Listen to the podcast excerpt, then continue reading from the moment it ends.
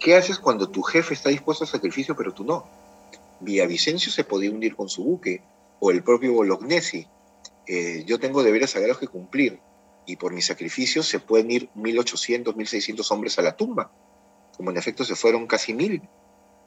Pero, ¿qué hacer? Porque los que no querían rendirse decían, eh, es un sacrificio inútil de vidas, podemos eh, capitular la plaza y unirnos a un ejército más fuerte para seguir peleando. Y Bolognesi usa un término muy bonito que es, vamos a salvar el honor de nuestras armas. O sea, ya nosotros estamos muertos, lo que vamos a salvar es el honor de nuestras armas.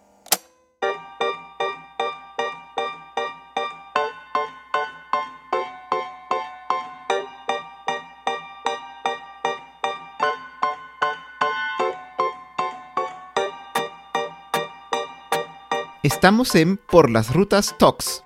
Un espacio de entrevista para conversar de historia, de cultura y de curiosidades. Comenzamos.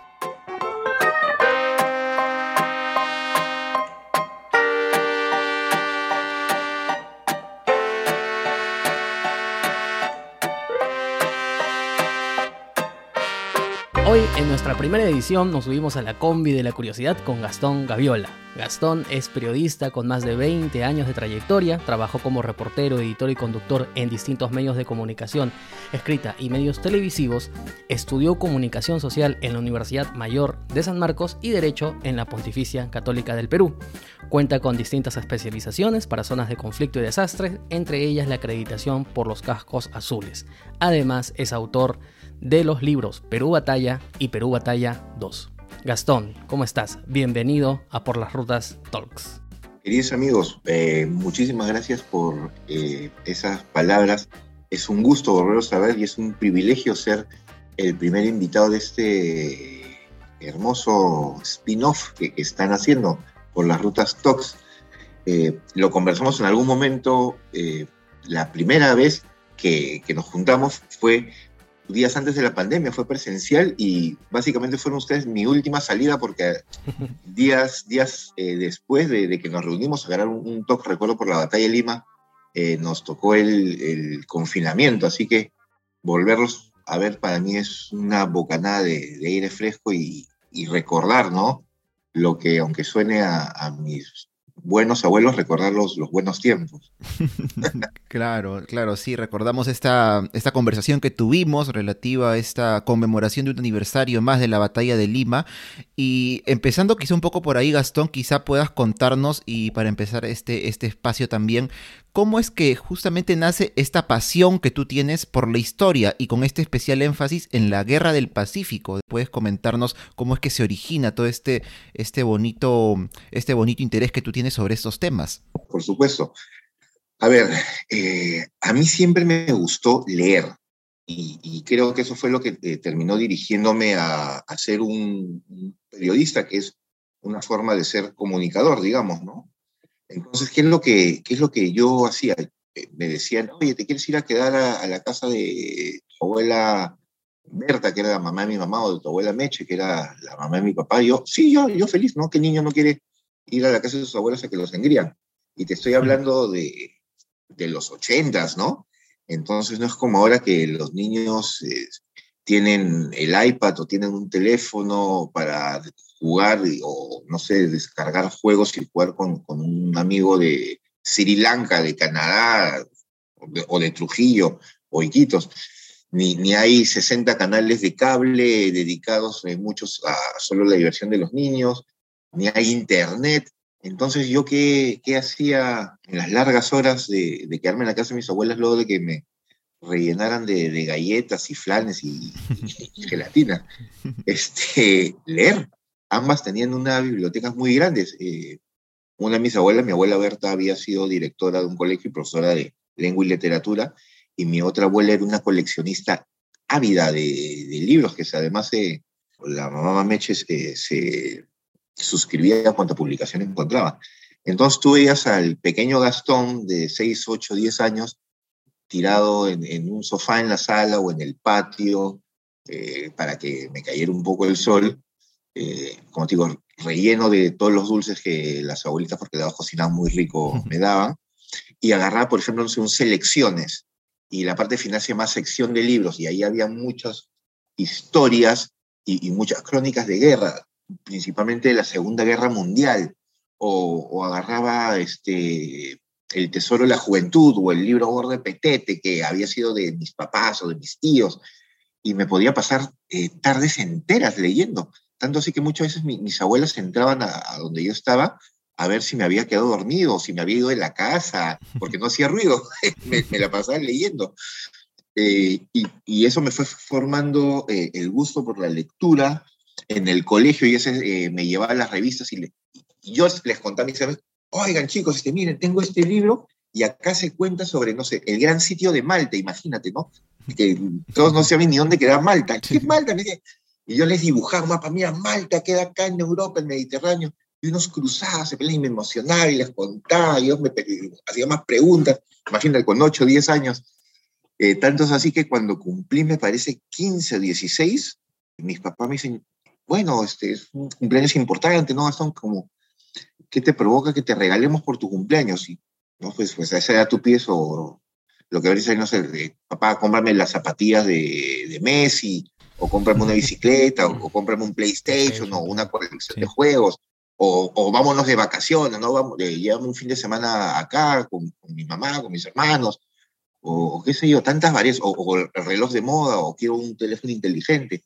Lo que yo les pedí fue la colección de Mariano Felipe Pasoldán, que se llama Narración Histórica de la Guerra con Chile contra el Perú y Bolivia. Así de largo es, es el título mis papás pensaron que era broma, pero me vieron mi cara que estaba absolutamente serio y me compraron la colección de libros. Es, un, es una colección de, de, tapa verde hermosa que, que, aún tengo. Yo cumplo años en diciembre, el 9 de diciembre, que es día de la batalla de Ayacucho, para, para más años. Inolvidable. Fíjate, como veré paréntesis, yo iba a nacer el 27 de noviembre, que es día de la batalla de Tarapacá. Figúrate, pero en esos días que era complicado, imagínate, no había ni ecografías, mis papás no sabían si iba a ser niño o niña, eh, hubieron una serie de complicaciones que se retrasó mi, mi nacimiento, como dice mi papá, un poco más, eh, esperaba más si yo ya nacía con bigote, pero este, nací de, de, una batalla y terminé naciendo en otra. Pero, regresando, me regalaron ese 9 de diciembre mi, mi colección de libros y en mi casa son muy playeros. Entonces, todo ese verano tú veías a joven Gastón, al adolescente Gastón, bajando con su toalla, su, su bronceador, en ese época usaba bronceador, ¿no? su bloqueador, imagínate, y sus libros. Entonces, mis libros este, hasta ahorita tienen, imagínate, eh, ya soy base 4, ah, todavía puedo abrirlos, no sé, para consultar un, un dato sobre, no sé, el Huasca, y todavía le cae arena a algunos de los libros. Porque ese verano fui absolutamente feliz, tirado en la playa, leyendo, eh, arrullado con, con, el, con el ruido del mar, el olor de la arena caliente, ¿no? las cornetas de, de los heladeros. Y la gente podría pensar, ay, pero qué, qué, qué monse. No, para nada, me metí al mar, corría olas, este, hacía castillos de arena, huecos, piscinas, no sé, todos los niños adoramos hacer huecos en, en la playa, no sé por qué, pero le, me echaba tres, cuatro horas a, a leer. Y, eso, y entonces yo me di cuenta que habían historias que me gustaban y habían historias que me gustaba contar, habían historias que me gustaba leer y habían historias que no me gustaban tanto. Y decía, yo también quisiera contar historias. Tanto así que en algunos exámenes de, de historia en el colegio, ya traté de, de, moderarme un poco más en la universidad, eh, me echaba una carilla completa, a veces pedía una segunda carilla de examen. Wow. Porque, claro, eh, la profesora preguntaba eh, cuál fue el resultado de la batalla de Tacna. Y la respuesta que tenías que dar en, en dos líneas era, bueno, la batalla de Tacna este, el ejército chileno derrotó al, al, a la alianza peruano-boliviana, ocuparon Tacna y los bolivianos se regresaron para su país. Dos, dos líneas, ahí tenías tus tres puntos, digamos. Pero yo me metía 20 veces más, ¿no? Es más, en, en Perú Batalla 2 le dedico un episodio completo a la batalla de Tacna, incluso con las batallas previas que hay a, a la batalla. La batalla es el, el, final de una serie de escaramuzas que hay en Tacna. Y dije, bueno, si tanto me gusta contar historias, ¿qué hago, no?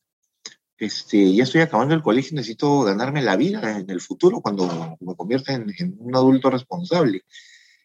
Y ser periodista es una muy buena forma de contar historias porque los periodistas somos comunicadores. Entonces empecé a tener ya herramientas no solo académicas, sino profesionales para contar historias. eh, en, la jerga periodística nosotros tenemos la PEPA, por ejemplo. ¿Qué es la PEPA? Cuando tú llegas a tu redacción y tu jefe de redacción o tu jefe de informaciones en el canal, en el diario, en la radio, en donde estés, no sé, te acabas de, comer tres horas de, un discurso presidencial o, o, el debate en el pleno del Congreso cuatro horas, pero tú no le puedes dar cuatro horas a tu televidente o, tú no le puedes dar cuatro horas de debate en, media carilla de, de, espacio de un diario. Claro. Siempre te preguntan, ¿cuál es la PEPA? Y ahí tienes que meter todo tu criterio y tu capacidad de análisis y de resumen para decir primero qué es lo más importante porque es lo que tiene que atrapar a tu público. Y siguiendo en esta línea, Gastón, cuéntanos cómo así trasladaste tu experiencia como comunicador a tus publicaciones, detallando en este caso ya no solo hechos noticiosos, sino hechos históricos. Claro, mucho de eso también lo llevé al, a Perú Batalla y a Perú Batalla 2.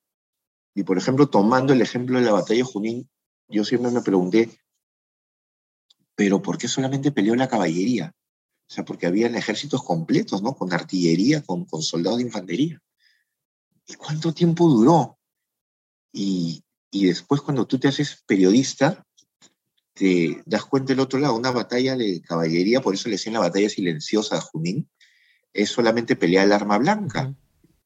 Y cuando terminas trabajando por años en, en la página policial, terminas siendo el, jefe de, de, la página policial eh, en una época, ves efectivamente lo que le hace un arma blanca a un cuerpo.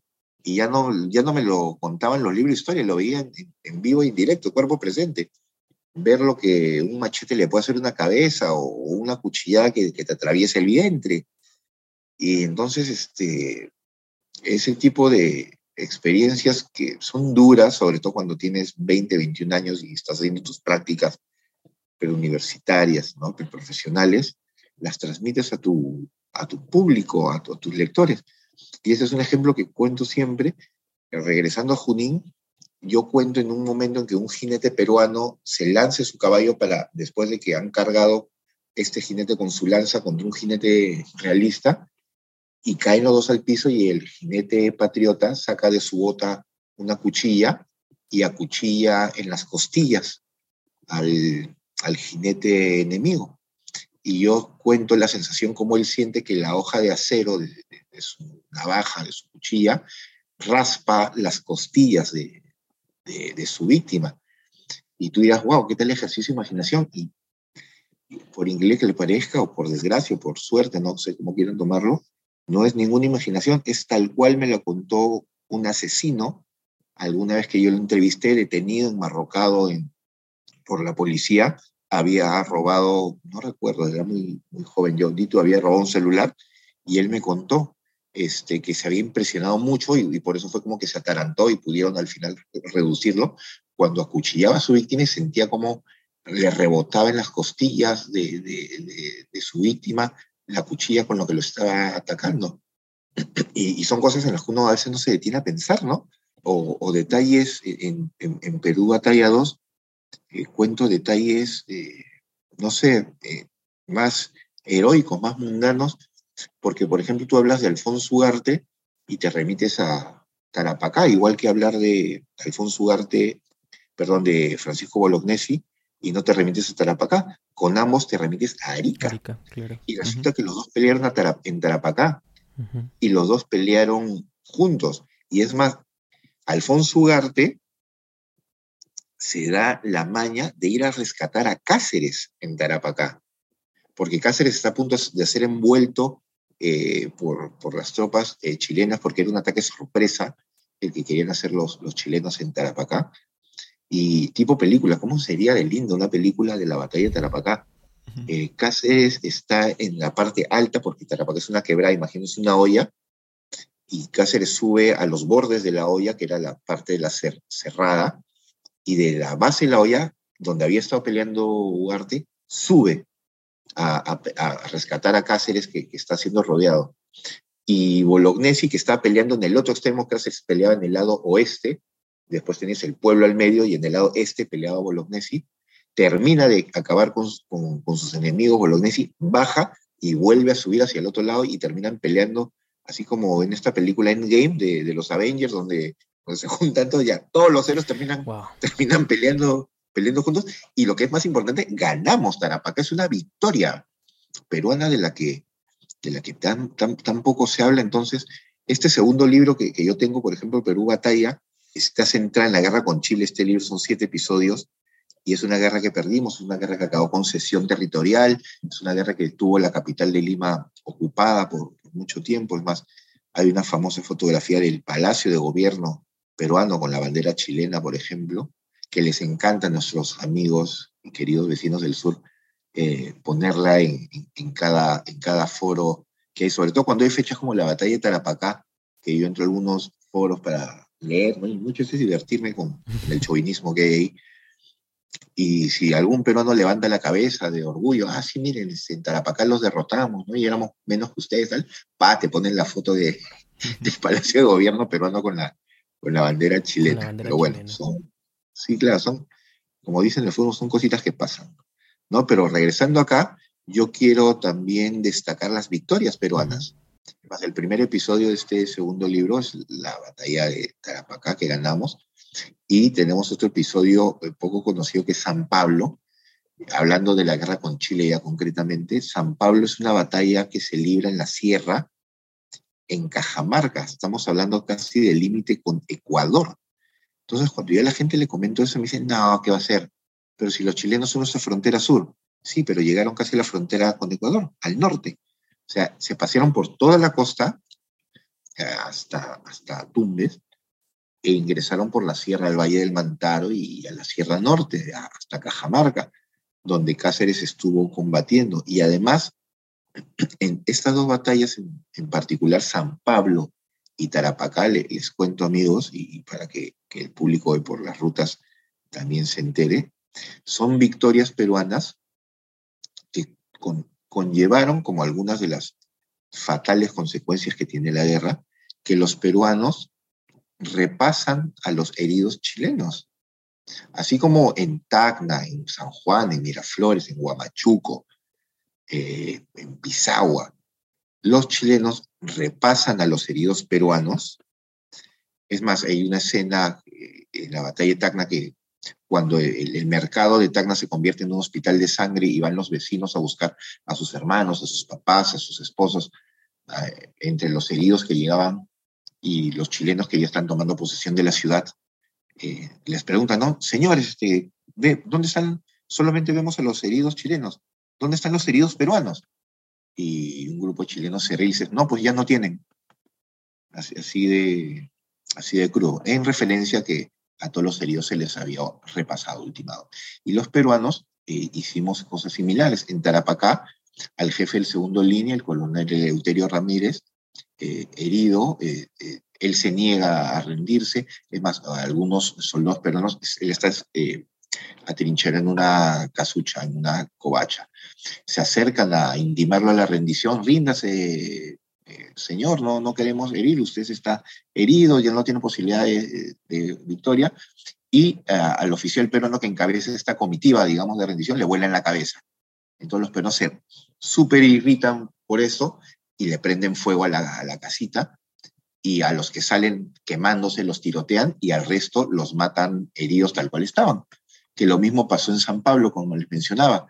Los peruanos hacen huir a los, a los chilenos que ocupaban ese pueblo, bajan a la ciudad porque los peruanos atacaban desde los cerros de arriba, entran al, al, hospital de campaña, sacan a todos los heridos chilenos y los matan ahí mismo que eran aproximadamente una docena de, heridos, porque fue una batalla de, no, era de miles de hombres, era de cientos de hombres, y, los heridos y enfermos que quedan en ese pequeño hospital de campaña chileno fueron, fueron ultimados.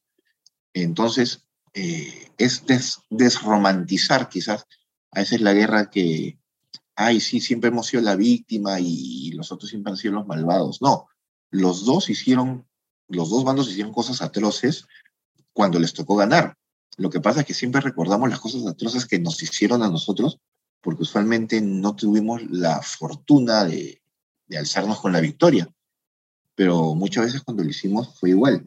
Y siempre nos va a quedar en la cabeza este cuadro que se llama el repase eh, de, finales del siglo XIX, que nos lo han metido en todas las láminas Huascarán, en todas las ilustraciones de, de colegio, que es más, tú googleas guerra con Chile y te va a salir el cuadro del repase, este famoso cuadro de un soldado peruano herido y asiente con su uniforme blanco en el piso, medio agónico, eh, una mujer eh, que trata de confortarlo y con una mano trata de detener a un soldado chileno grande, corpulento, barbón, con un arma gigante, dos metros, con una bayoneta que se llama bayoneta sable, de casi un metro de largo, que está por acuchillar al herido. Y al costado hay un niño recién nacido llorando. Es una escena súper dramática, ¿no?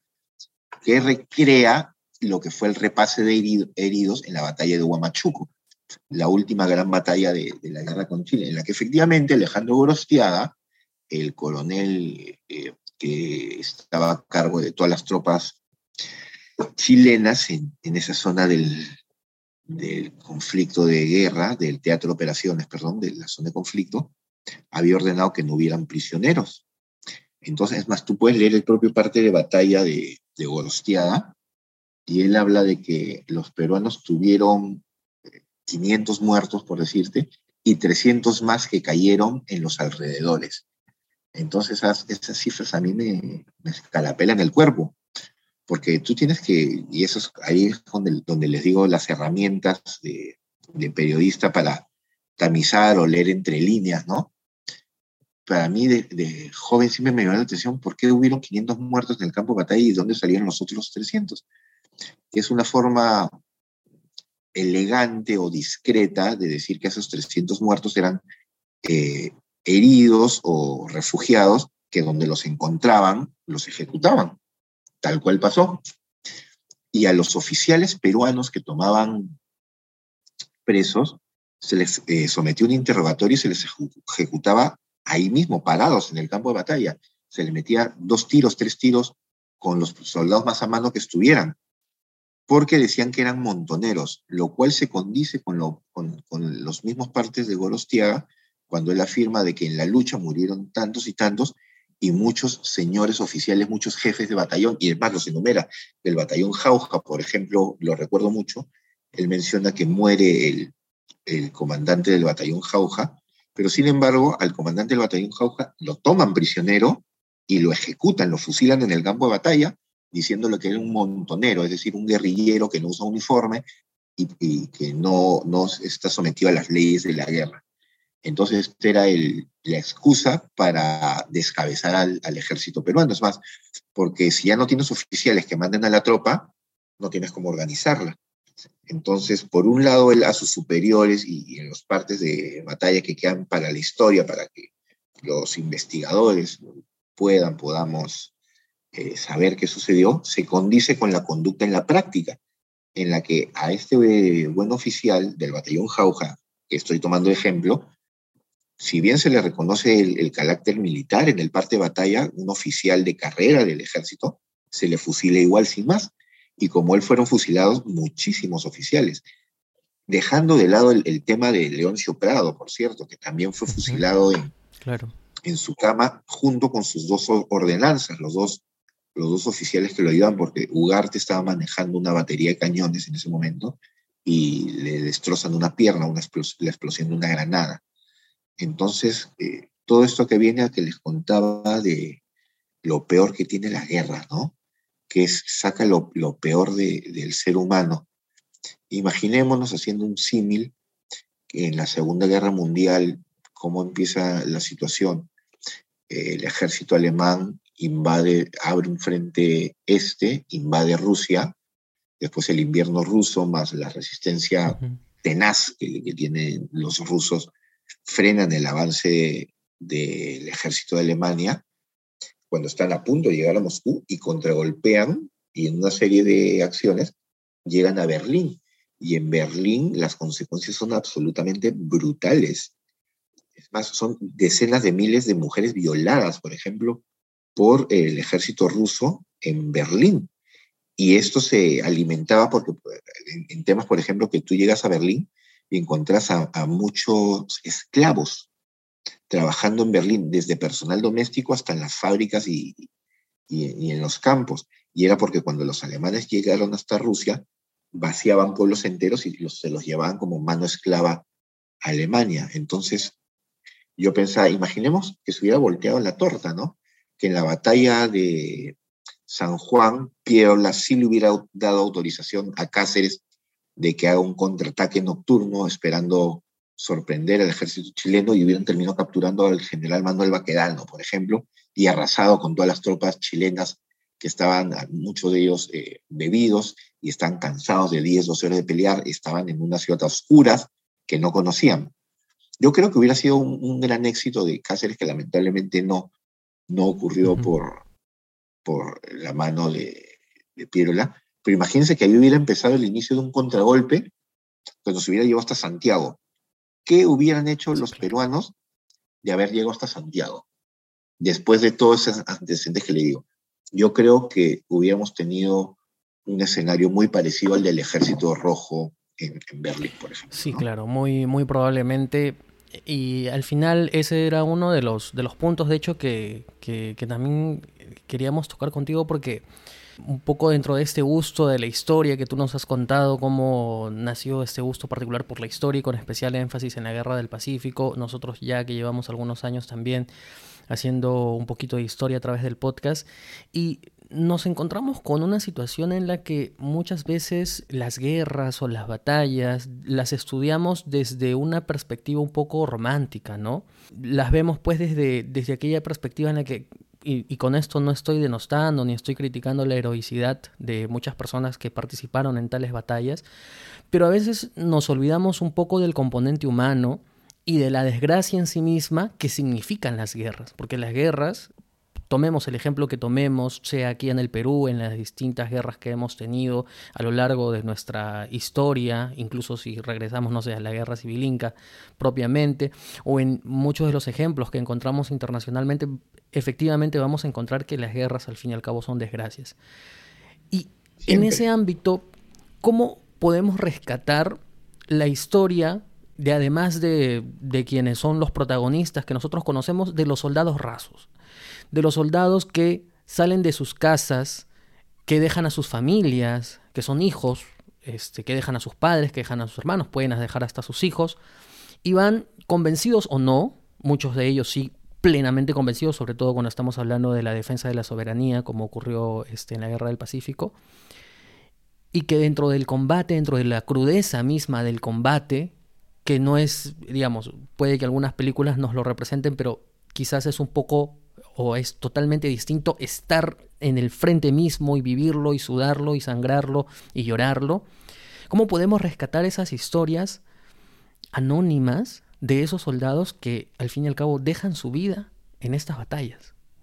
Claro, yo creo que el tema del rescate de la memoria es absolutamente importante. Y, por desgracia no siempre tenemos la oportunidad de rescatar al héroe anónimo. Invito al público de ustedes, Daniel Jorge, a que vayan cuando tengan una oportunidad, por ejemplo, eh, si está en sus posibilidades ir a Miraflores, al Parque Reducto número 2, hay un osario donde reposan los restos anónimos de muchos defensores que pelearon en este reducto, en esta trinchera. Y si tienen mayor oportunidad, no sé, les gusta el ciclismo, por ejemplo, eh, ir al Morro Solar, porque es una ruta de, ciclismo eh, tipo trekking, y ahí pueden visitar la tumba del soldado desconocido que está en la, estatua del soldado y a sus pies yace un ataúd simbólico de mármol negro en memoria de los 6.000 soldados sin nombre muertos en, ese, en ese enfrentamiento.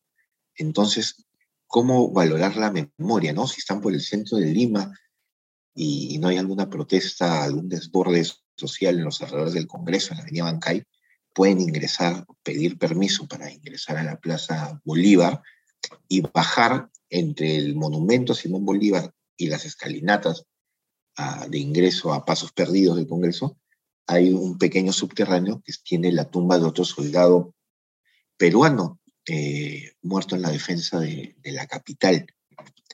Y si quieren ir más adelante, tenemos, por ejemplo, el Leonor Ordóñez, ¿Quién es Leonor Ordóñez? Se preguntarán, y yo mismo me lo preguntaba hace algunos años. Leonor Ordóñez es una mujer héroe, heroína de la guerra del Pacífico. Tanto es así que Leonor Ordóñez es la única mujer junto con la esposa de Andrés Sabelino Cáceres, con Antonia Moreno, que lo acompañó durante toda la campaña y fue su jefe de logística, por decirlo. Leonor Ordóñez y, Antonia Moreno son las dos únicas mujeres enterradas en el Panteón de los Héroes de la Guerra del Pacífico. Eh, tienes más de 250, más de 300 tumbas y placas y son las dos únicas mujeres que hay. Y su historia es muy, muy poco conocida. Tanto es así que no existe un registro gráfico de Leonor Ordóñez. No sabemos qué cara tenía, no sabemos eh, si su mirada era triste, si era decidida, si era alta, si era baja, si se peinaba con raya al costado, con el pelo tirado para atrás, con trenzas, con cola. No tenemos idea, porque no queda ningún registro de ella, solamente la tradición oral y el recuento de algunas de sus palabras, en, algunos episodios porque ella acaudilló y logró eh, juntar junto a ella, su historia es maravillosa, logró juntar junto a ella otro grupo de mujeres y se acaudillaron ellas y un sacerdote para, para combatir a los chilenos en, el Valle del Mantaro.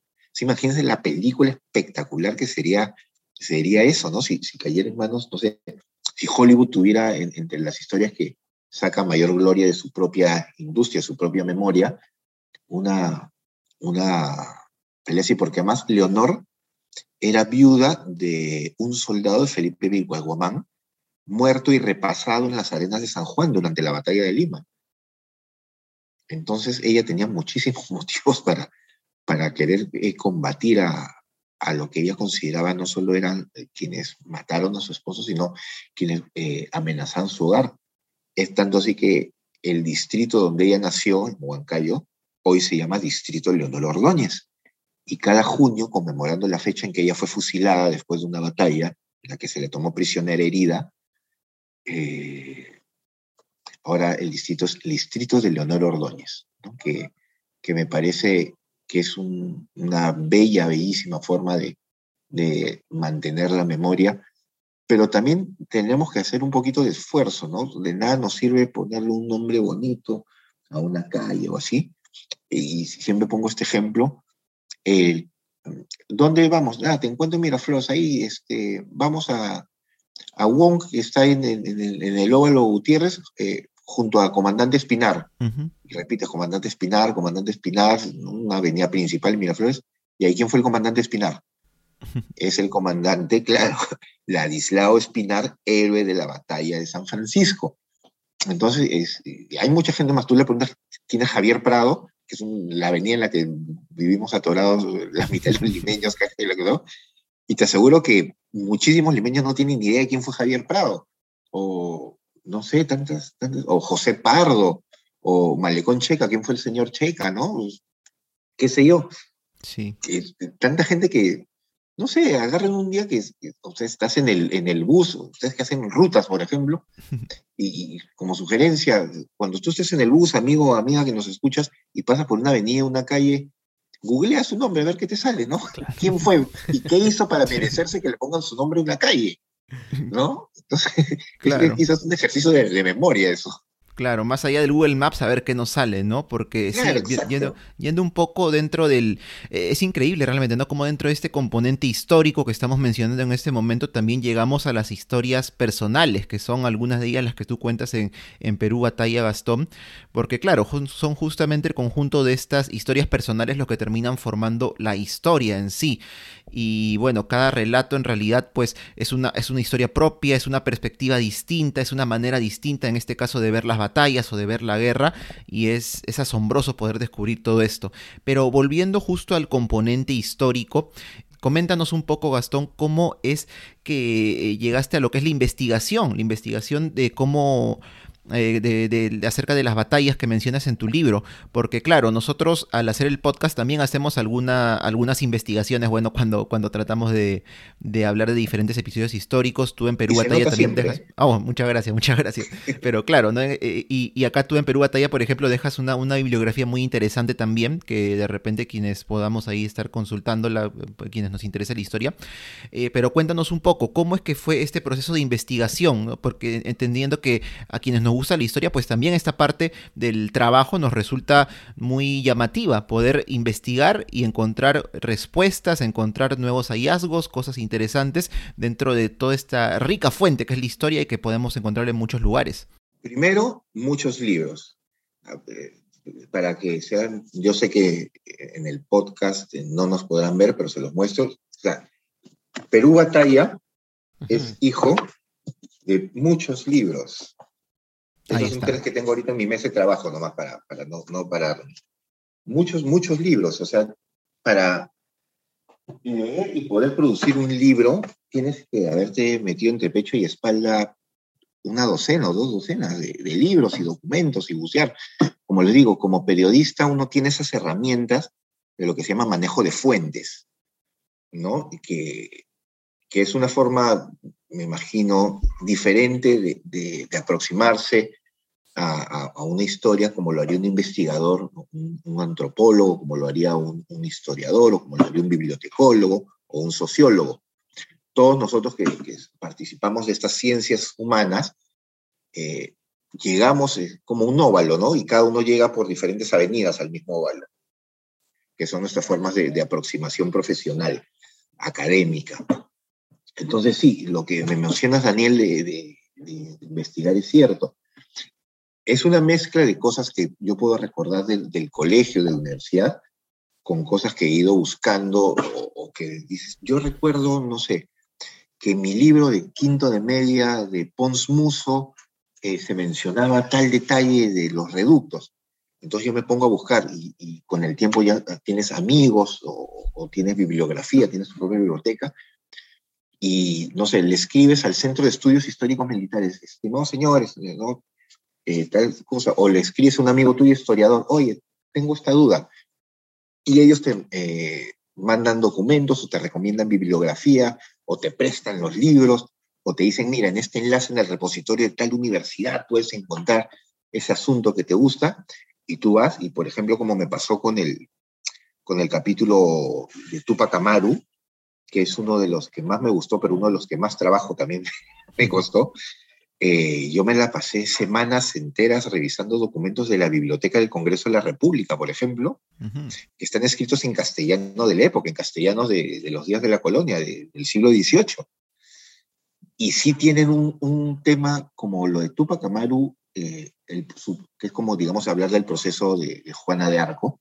Lo de Tupac Amaru fue un proceso legal para condenarlo a muerte. Ahora, si ahora que, seguimos, digamos, a través de Justicia TV los procesos eh, eh, judiciales de, algunos personajes que nos ocupan de nuestra política, y a veces tú lo sientes denso y como periodista tú ves tres horas del juicio un político y después lo tienes que resumir en minuto y medio del noticiero. Ahora imagínense eh, un proceso así, pero del siglo XVIII, ¿no? para, para que se hagan una idea. Entonces, y tú tienes que contrastar, a ver, pero este abogado dice esto, este notario acá, pero acá Tupac Amaru le dicen así, y acá le, cambian el nombre, y acá hay una fecha y aquí la otra. Entonces, no, mejor voy a revisar este libro de Charles Walker, voy a ver mejor este, si Antonio del Busto tiene algo, o María Rostorowski lo menciona, o, Carmen Maqueboy lo, lo, comentó en algún sitio, y vas tomando tus notas, y es así como el meme ese de, de ese señor con, con, los ojos de loquito que tiene una pared llena de hilos rojos y apuntes. Sí, sí, tal cual. igual, igualito terminas. Para, y, eso, y eso al final, que te, que te toma unos días, se termina transformando en tres párrafos de, de una hoja en, en, tu, en, tu, libro, ¿no?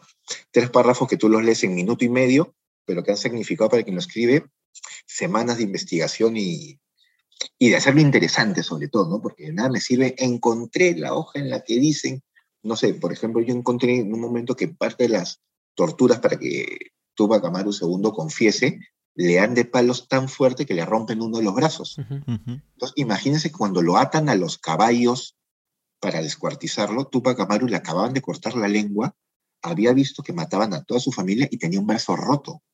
¿Sí? Imagínense el nivel de violencia, de brutalidad del tema. para nosotros siempre es el Tupac Amaru, ah, sí, el, señor que descuartizaron.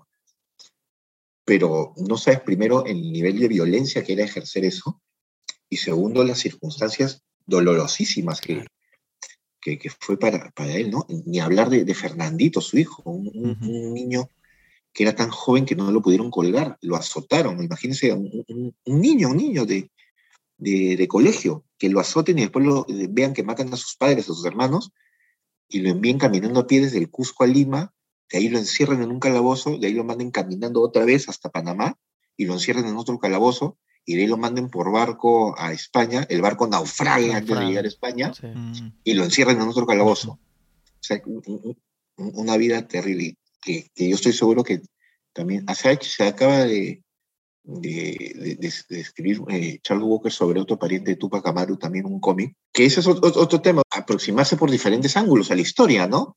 Más allá de la investigación por cómics, eh, por películas, está, por ejemplo, no sé, Gloria del Pacífico, que habla sobre la campaña del sur en, en, la Guerra del Pacífico, o un corto que está en YouTube, que es de un, cineasta eh, también eh, peruano que se llama El Reducto, que, que lo pueden ver, es un corto que no dura ni 10 minutos, se lo recomiendo a tu público. Entonces, muchas iniciativas para aproximarse desde muchos lados, ¿no? A, a la historia, porque, insisto, la historia no tiene por qué ser aburrida los que nos podemos aburrir somos los que investigamos quizá, pero con muchísimo gusto, y, para de ahí llegar a, a darles algo atractivo ¿no? al, público. Claro, y, dentro, de esa, dentro de ese tránsito de la investigación propia, que, que sí es eh, metódica, ¿no? que toma su tiempo, pero luego este traslado al, al, proceso creativo en sí mismo de los libros, que además desde aquí por las rutas, claro, está que recomendamos Perú Batalla y Perú Batalla 2. Gracias. ¿Cómo, cómo, cómo, cómo es este manejo del proceso creativo? ¿no? Porque además de contar la historia propiamente, que es la historia de las batallas, algunas batallas muy importantes, y hay capítulos en específico que a nosotros nos han gustado bastante, hay también una perspectiva, o, tú introduces un poco una perspectiva más inmediata, ¿no? Eh, por ejemplo, no sé, dando un ejemplo, en el capítulo de la batalla de Junín, hay una perspectiva inmediata del soldado que está yendo a la batalla de Junín y que tiene un propósito que ya no es el propósito pues grandilocuente del proceso histórico, de la independencia, claro, no, es el, el, digamos, es la realidad inmediata del soldado que va a la batalla y que dice, bueno, yo quiero ganar porque quiero esta, esta revancha familiar en sí misma, ¿no? Entonces, Exacto. ¿cómo, cómo, cómo decides un poco esto y cómo es ese, ese, ese, ese proceso, esa inclusión en el propio texto del libro? a veces yo creo que los personajes, aunque suene a, a, verso, a veces creo que los personajes solos van tomando vida conforme vas escribiendo el, texto, ¿no? Porque hay algunos eh, pasajes de, los libros en los que yo, como, como bien mencionó Daniel, encarno al soldado anónimo y le doy voz a los que no tienen voz en, la forma de un soldado anónimo, ¿no? Entonces, eso pasó, por ejemplo, en lo que tú dices en Junín, que es un jinete anónimo que él, él, le parece lindo, ¿no? El Perú es libre, independiente, qué bonito, vamos a luchar por la independencia, pero él quiere venganza, ¿no? Él, él, tiene, él, quiere una revancha personal. Entonces, este, lo decidí porque mientras está escribiendo, yo mismo voy pensando, ¿y cuáles eran las motivaciones de los soldados? Porque pensar, estás en Junín, en el límite con Cerro de Pasco, muriéndote de frío, de hambre. Todo el mundo quería pelear por la independencia, o sea, tú te levantas y se dices, hoy amanecí con ganas de, dejar mi vida por la independencia de un Perú en el que, dicho sea de paso, como yo soy sambo, como yo soy cholo, me desprecian las élites sociales, las élites políticas, las élites económicas, o lo que yo quiero es agarrar a uno de esos eh, señoritos de salón que usa el uniforme del enemigo y cortarle el cuello de lado a lado, que también hay un poco de eso. Entonces, yo trato de imaginarme, es un ejercicio de, de recreación, qué es lo que qué es lo que pensaban ellos. Y como te digo, también esto parte de las conversaciones que yo he podido tener con gente que mata o con gente que ha sido víctima de violencia. O sea, ¿qué se siente matar? ¿Cuáles son tus motivaciones de matar? ¿O qué se siente que te quieran matar? ¿O la perspectiva de que tu vida esté en riesgo? Entonces, todo eso yo lo eh, trasvaso de lo que son mis experiencias como eh, reportero de policiales, de haber reporteado para periódicos y, televisión eh, crímenes de mucha intensidad de, en cuanto a emociones humanas.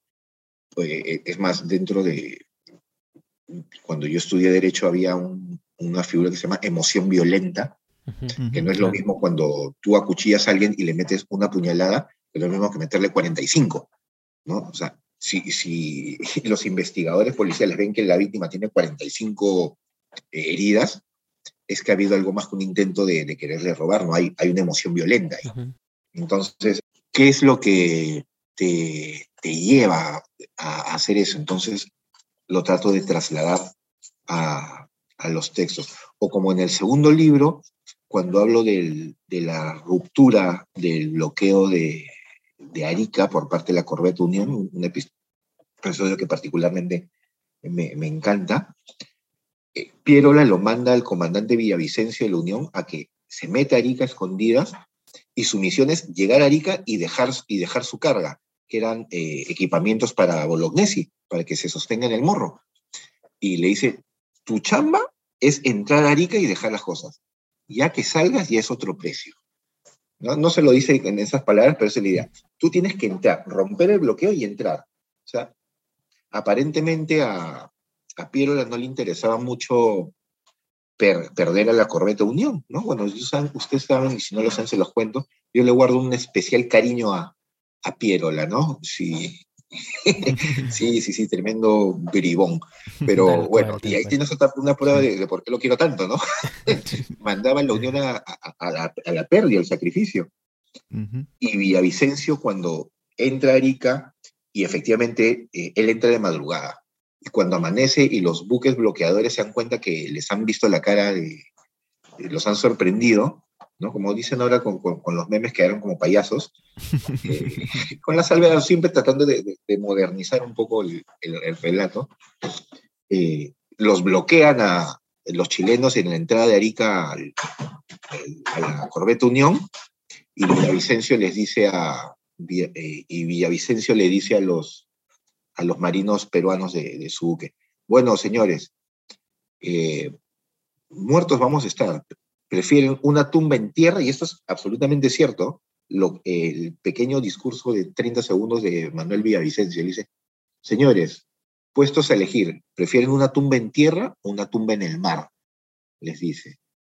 Y todos responden al unísono en el mar. ¿Qué significaba esto? Una tumba en tierra. Hundimos en, el puerto La Unión y bajamos todos a pelear y morir eh, con la guarnición de, Arica, o tratamos de, eh, forzar nuestro bloqueo y posiblemente seamos hundidos y muertos tratando de, de, forzarlo. Y todos dicen, bueno, si somos marineros, muramos en el mar combatiendo en el mar. Pero la pericia de Villavicencio hace que rompan el bloqueo para entrar a Arica y lo vuelven a romper para salir. O sea, se le escapan a la escuadra chilena no una, sino dos veces en, menos de 24 horas. Y ese es un caso que se estudia en, en, las academias militares de todo el mundo. Y cuando llegó el, buque a, Lima cosido a balazos de arriba abajo porque lo llenaron de agujeros mientras escapaba, y milagrosamente no se hundió. Fue, fue un acto casi heroico, ¿no? Y, esas son las pequeñas victorias de las, de las que me gusta hablar y, del soldado anónimo, porque eso es algo que siempre le traslado a, mis alumnos o a, a, la gente con la que converso. ¿Qué haces cuando tu jefe está dispuesto al sacrificio pero tú no? Villavicencio se podía hundir con su buque, o el propio Bolognesi. Eh, yo tengo deberes sagrados que cumplir, y por mis sacrificios se pueden ir 1.800, 1.600 hombres a la tumba, como en efecto se fueron casi mil. Pero, ¿qué hacer? Porque los que no querían rendirse decían, eh, es un sacrificio inútil de vidas, podemos eh, capitular la plaza y unirnos a un ejército más fuerte para seguir peleando. Y Bolognesi usa un término muy bonito que es vamos a salvar el honor de nuestras armas. O sea, ya nosotros estamos muertos, lo que vamos a salvar es el honor de nuestras armas. Entonces, ¿qué haces tú? ¿Tú quieres salvar el honor de nuestras armas? O como el mismo Bolognesi dice, yo soy un hombre de más de 60 años, yo ya viví, yo ya vi el mundo, ¿qué más quiero yo que morir por mi patria cubierto de gloria?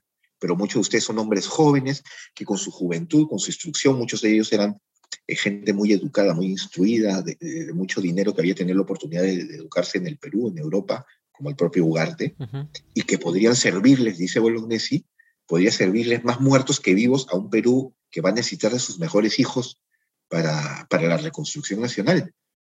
Entonces, lo pongo en la balanza, ¿no? Y, ya queden cada uno, o pregúntenle ustedes mismos a, a, su público, ¿qué haces, no? Bueno, lo que hizo Bolognesi ya lo sabemos todos, pero siempre poner ese tipo de reflexiones en, en, la boca, en el, corazón del soldado anónimo, ha sido algo que, que a mí me ha fascinado. Y dentro de este contexto de la Guerra del Pacífico, Gastón, podemos una vez más extrapolar esta, esta emocionalidad, estas sensaciones que son inherentes a los seres humanos, también a los héroes y a las personas más conocidas incluso dentro de este capítulo de nuestra historia. Y yendo a, otra, a otro episodio, a otro episodio de este, de este conflicto y que también lo comentas en Perú Batalla, ¿por qué la batalla de San Francisco es una batalla olvidada? ¿Qué es más o menos lo que pasó dentro de este episodio de la Guerra del Pacífico, del que en realidad se habla muy poco. Es correcto, es correcto, Daniel. De San Francisco apenas si se habla, no hay, tenemos Avenida Arica, tenemos Avenida Angamos, tenemos Avenida Tacna, pero no tenemos Avenida San Francisco. Qué curiosito, qué rarito.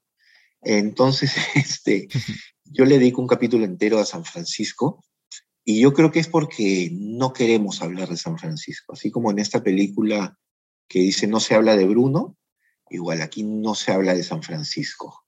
¿Por qué? Porque San Francisco fue, yo creo, el pico de lo absurdo en la guerra del Pacífico y no quisiera ser tan duro y llamarlo de vergüenza, pero casi, casi. ¿Qué pasó en San Francisco? Eh, las tropas peruanas y un, y un contingente de, tropas chilenas, perdón, y un contingente de tropas bolivianas que estaban esperando a que el presidente de Bolivia llegue con el grueso del ejército, venían marchando por el desierto Tamarugal. Su intención era juntarse todos en Arica y después juntarse todos en Tacna y armar un súper ejército, porque eh, la guerra nos agarró con pequeñas unidades militares diseminadas por aquí y por allá. Estaban caminando se detienen al pie de, Dolores en la Pampa de Santa Catalina, frente al Cerro San Francisco, y no lo digo yo, lo dice Belisario Suárez en su parte de batalla, estaban almorzando, estaban pasando rancho los oficiales y las tropas, y de repente se inició un tiroteo. Y no se tiene claro, eh, me parece que Buendía eh, es quien le echa la culpa a un sargento boliviano de haber empezado el tiroteo, pero ¿qué sucedió? Era media tarde y las tropas peruanas que están al pie del Cerro San Francisco, junto con las bolivianas, empiezan a correr y cargan a la bayoneta y lo que se dice a pecho descubierto contra las tropas chilenas que con sus cañones estaban en la parte de arriba del, cerro. Cáceres los había visto y con muy buen ojo dijo, bueno, están arriba las tropas chilenas, que bajen pues, acá los vamos a esperar.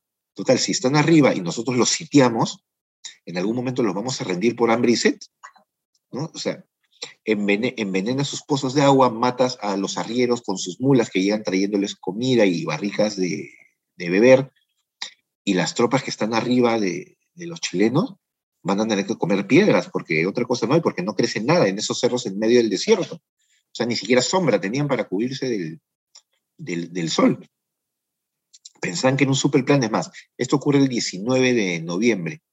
Eh, el Consejo de Guerra peruano decide dar batalla el día 20, o sea, así de formalitos, de organizados eran, y tanto así como les digo, que se ponen a almorzar. Empieza la batalla, los peruanos y los bolivianos empiezan a subir la cuesta del cerro, San Francisco, muy valientes ellos, hay que reconocerlo, desafiando el, tiroteo de los chilenos que se sorprenden de, ver que los eh, eh, peruanos y bolivianos corren. ¿Y por qué se sorprenden? Porque no ven oficiales junto a ellos, ni ven hombres a caballo. Normalmente los oficiales iban a caballo. Ven que son las tropas sin mando que están corriendo. Entonces, ¿qué ocurre cuando no hay mando? Sofocleto, ese gran humorista peruano, ese gran satírico que, que tuvimos a finales del siglo XX, escribió una vez, el caos es lo único que se puede organizar solo y tal cual ocurrió en, San Francisco. sin mandos que los dirijan, que les digan hacia dónde avanzar, en qué orden, hacia dónde disparar sobre todo, imagínense 100, 200, 300, 500 rifles que cada uno dispara hacia donde le provoque. A mí se me ocurre disparar a la derecha, a mí se me ocurre disparar a la izquierda, a mí se me ocurre disparar al costado, yo voy a avanzar 10 metros, no, yo, yo mejor avanzo 5, yo mejor me voy por la izquierda con mi amigo. O sea, dispersión y caos absoluto. ¿Y qué sucede cuando ocurre esto? Imagínense que tienen un plano inclinado, se los digo a, nuestros amigos de, del podcast, inclinen su brazo en 45 grados y donde están sus dedos, que es la parte de arriba, tienes a los chilenos. Donde está la mitad de tu muñeca, tienes a los peruanos subiendo a la mitad de la costa. Y donde está tu codo, es la pampa abajo, donde siguen acumulándose tropas. Entonces, la gente que está abajo, en tu codo, cuando dispara y quiere disparar a las tropas de arriba que están en tus dedos. ¿a quiénes tienes al medio? A los que están subiendo a mitad de camino. Claro, claro. Entonces, ¿qué sucedió? Empezaron a morir peruanos heridos por la espalda.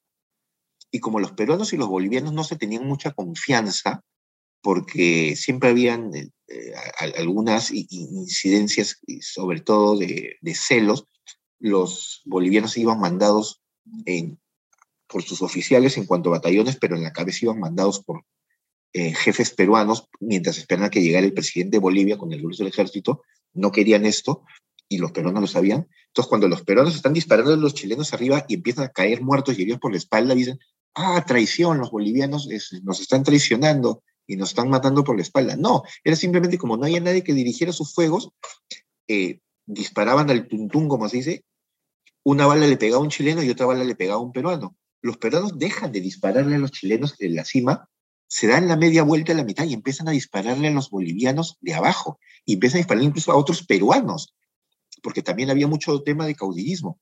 Y los chilenos que están arriba dicen, esto no lo puedo creer, ustedes de verdad han dejado de, atacarnos a nosotros para matarse entre, ellos, nuestros enemigos.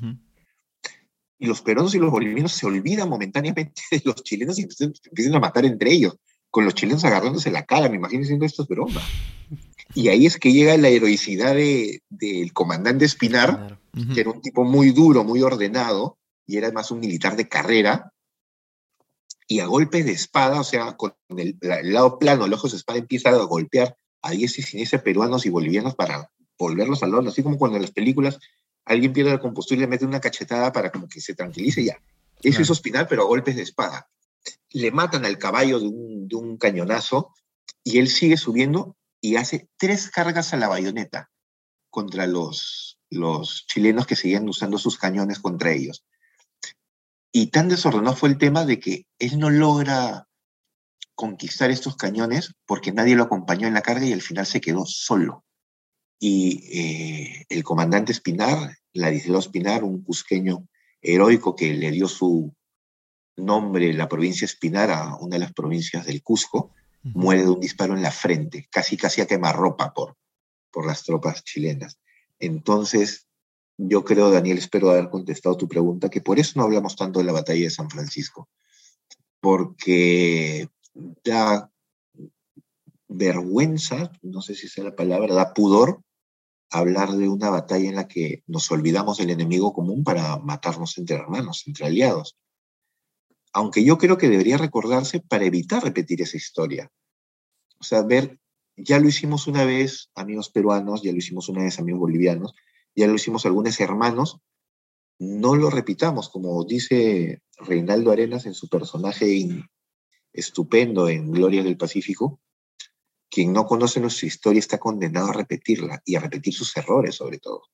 Entonces yo creo que San Francisco es la batalla secreta en ese sentido, porque nos duele mucho recordar y vernos en el espejo de, de, la lucha entre hermanos, ¿no? de matarnos entre peruanos con un enemigo en común que, que te mira, literalmente, te mira sin, sin creer lo, lo que está pasando. Sí, eh, esta es una historia increíble, increíble en mayúsculas. Es eh, un ejemplo de la entropía llevado a, la guerra y tenemos pues al comandante Espinar, que además tú lo cuentas muy bien, con, esta decisión de ir y subir y, a pesar de que, o sea, pone orden y que pone cierto orden, de todas formas, eh, pone su vida en riesgo y de hecho termina sacrificándose ahí. Y esta es apenas una historia de las muchas historias que vamos a encontrar en Perú Batalla, en Perú Batalla 1 y en Perú Batalla 2. De hecho, Gastón, este 28 de julio estás en la FIL, estás presentando tu libro en la Feria Internacional del Libro de Lima, que ya está iniciando el 22 de julio. Y así que bueno, yo creo que ya con algunas pinceladas hemos retratado algunos episodios históricos realmente fascinantes para hablar de, no solamente de lo que has escrito, sino de la historia. Tranquilamente podemos estar aquí horas de horas, pero para los ruteros que nos están, las ruteras y los ruteros que nos están escuchando, esto solamente ha sido un pequeño esbozo de lo que van a ustedes poder encontrar, así que los invitamos para que puedan eh, directamente comprar el libro, que además también está en plataformas electrónicas, que eso es súper, súper positivo. Y bueno, Gastón, cuéntale a los ruteros ya un poco poco como una suerte de ideas finales, eh, un poco de Perú Batalla 2 y efectivamente de la presentación que vas a hacer en la FIL. Claro que sí, muchas gracias Daniel, muchas gracias Jorge por, por eso, por invitar a su público. El 28 de julio en el auditorio Clorinda Mate Torres, 7 de la noche en la FIL, en la Feria Internacional del Libro de Lima. Los espero con muchísimo gusto y los espero a ustedes dos, por supuesto, también me va a encantar verlos ese día, darnos un abrazo y, firmar eh, todo, todo lo que sea posible. Claro. Eh, nos encontramos para ver Perú Batalla 1, eh, se, se, agotó la edición, mucha gente no, no, la pudo encontrar, digamos, para el Día del Padre, el Día de la Madre. Se ha reeditado, así que lo pueden volver a encontrar, Perú Batalla 1, donde van a encontrar la batalla de Junín, la, el, Tupac Amaru, la, historia de, de Quiñones, en fin, San Francisco, que acabamos de hablar del comandante Espinar, y en Perú Batalla 2 vamos a encontrar eh, Tarapacá, vamos a encontrar eh, Huamachuco con la historia de, de nuestro Leoncio Prado, vamos a ver la historia de Leonor Ordóñez, de la que hablamos, y, tantas otras, la batalla de Tacna, que termina además con la ocupación de Tacna durante 50 años, la historia del plebiscito, está Jorge Basadre también incluyéndose acá, eh, frases como de dónde nace un saludo a la bandera o de dónde nace te han puesto la cruz, que son frases que nacen durante la ocupación chilena de Tacna. Entonces, todo esto se los puedo contar eh, ese día en la presentación de, la FIL. Lo pueden leer en el libro. Me pueden buscar en mis redes sociales. Si tienen sugerencias, Gastón, me gustaría que escribas de esto. Me ha quedado esta duda. Me pueden encontrar siempre en Twitter, en arroba Gastón Gaviola. Me encanta siempre conversar con, con la gente por ahí y encontrarnos, vernos. Perú Batalla 1 y Perú Batalla 2 son libros que he escrito con eh, mucho esfuerzo y sobre todo mucho cariño, pensando en no hacer aburrida la historia y que llegue cada vez más a gente, porque a, mí me gusta percibirme como un entusiasta de la difusión histórica, ¿no?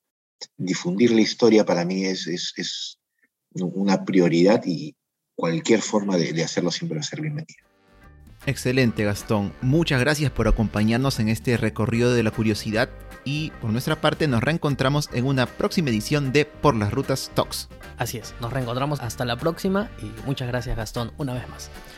Ustedes, adiós. Nos escuchamos, chau chau.